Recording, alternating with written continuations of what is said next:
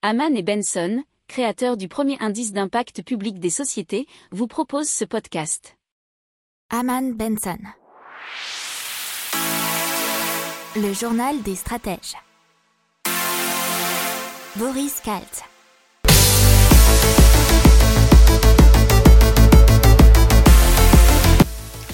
Bonjour à tous et bienvenue dans le journal des stratèges pour une revue de l'actualité éco, tech et impact du jour. Avec à la une dans le sommaire l'Union européenne et la taxe carbone aux frontières. Dans l'économie, la BCE qui va accélérer ses achats, la protection de l'emploi par l'activité partielle qui trouve ses limites, euh, l'offre d'appartements meublés euh, dans Paris qui vraiment explose, un particulier qui fait un don de 40 000 euros à l'État, dans la tech Virvolt qui s'associe avec Carrefour dans l'électrification des vélos, Gaiago dans l'impact qui stimule naturellement la vie dans les sols, General Electric, un super projet euh, bien sûr électrique en Angleterre, et l'Inde qui se tourne vers l'hydrogène vert pour décarboniser son économie. Vous écoutez le journal des stratèges numéro 66 et ça commence maintenant.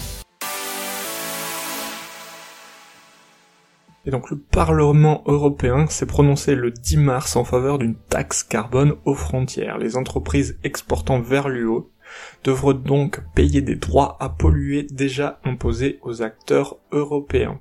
C'est le but, c'est de dire durcir euh, les ambitions en matière climatique et éviter que les entreprises européennes ne délocalisent leur activité à cause des nouvelles contraintes environnementales. Le Parlement européen propose de taxer les importations en provenance des pays tiers moins regardant sur les normes climatiques.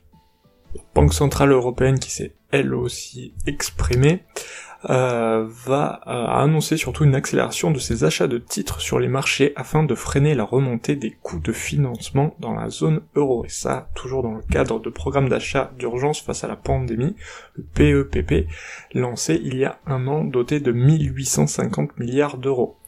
Euh, la Banque centrale table pour une croissance de 4% en 2021 dans la zone euh, de l'Union européenne et une prévision d'inflation à 1,5. Et l'accélération serait liée à des facteurs transitoires et surtout à la hausse des cours de l'énergie le taux de refinancement reste fixé à 0 et le taux de facilité de dépôt à moins 0.5. Le dispositif de chômage partiel qui selon l'INSEE commence à toucher ses limites dans les secteurs les plus touchés par la crise comme les, bien sûr les cafés, restaurants ou encore les loisirs, les entreprises seraient arrivées au bout de ce qu'elles peuvent faire pour conserver leur main d'œuvre. Ainsi, l'INSEE s'attend à 77 000 emplois salariés de moins fin mars par rapport à fin décembre et même 91 000 en incluant les indépendants. Les offres de location meublée dans Paris qui donc explosent car d'après ce loger, le nombre d'annonces de meublés a augmenté en un an de 185%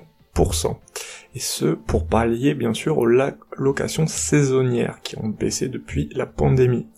Et le prix des loyers a été revu à la baisse, et il faut savoir qu'il faut 19 jours maintenant pour louer un bien vide dans la capitale, soit une hausse de 4,1% en un an. Une info un peu plus insolite, un généreux donateur a décidé de faire un chèque de 40 000 euros au ministère de l'économie et des finances pour participer à la réduction du déficit public a-t-on appris hier dans le journal officiel ce jeudi 11 mars?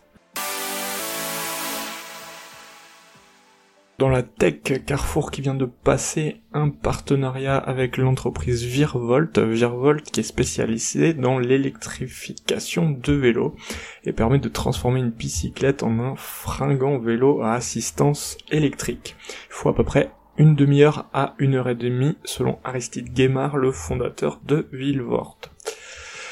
C'est un kit qui vient se fixer dans la roue arrière avant d'être relié à une batterie disposée sur le card ou le pote bagage.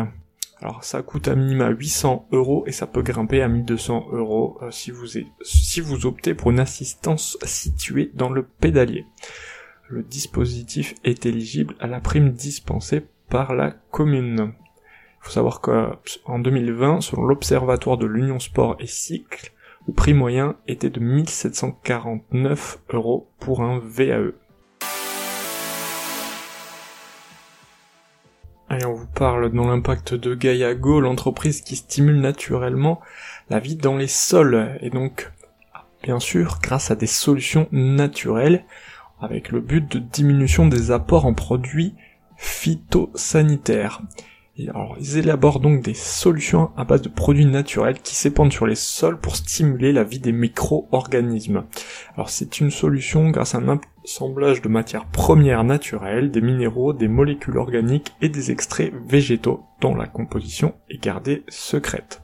Alors selon euh, Samuel Marquet, qui travaille donc chez Kayago, ils ont isolé une bactérie présente dans tous les sols européens qui a une capacité à produire de grandes quantités d'enzymes et d'acides organiques qui vont solubiliser les éléments minéraux du sol et permettre une nutrition plus, de, plus équilibrée de la plante. L'entreprise Gaiago ne cesse de grandir et est présente dans 8 pays en Europe.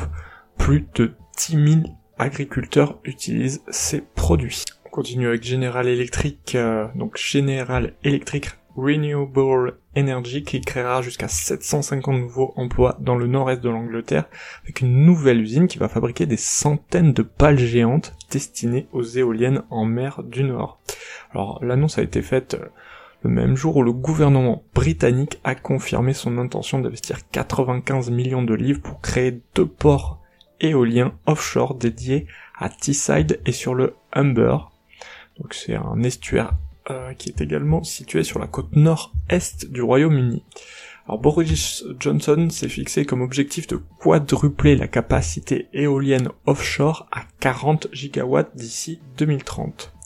Il a aussi été annoncé que Humber et Teesside deviendraient deux des huit nouveaux ports francs, des zones commerciales à bas tarifs étant créées pour stimuler le commerce et l'investissement à la suite du Brexit et bien sûr de la pandémie.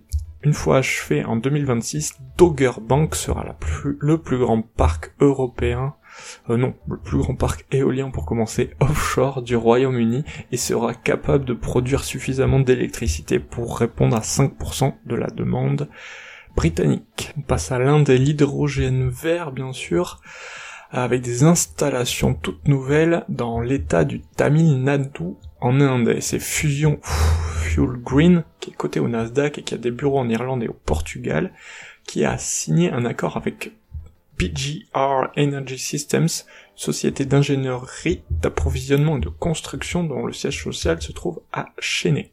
L'accord est centré sur le développement de projets d'hydrogène vert en Inde.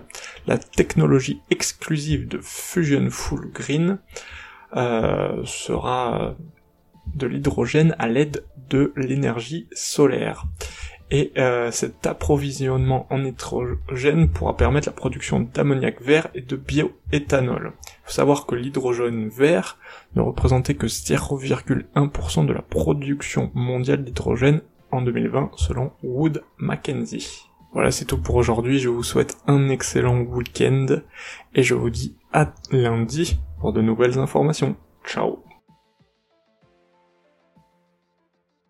Pour approfondir ces sujets, abonnez-vous à la newsletter de Haman et Benson et écoutez nos autres podcasts que vous retrouverez dans les notes de l'émission ou sur notre site internet.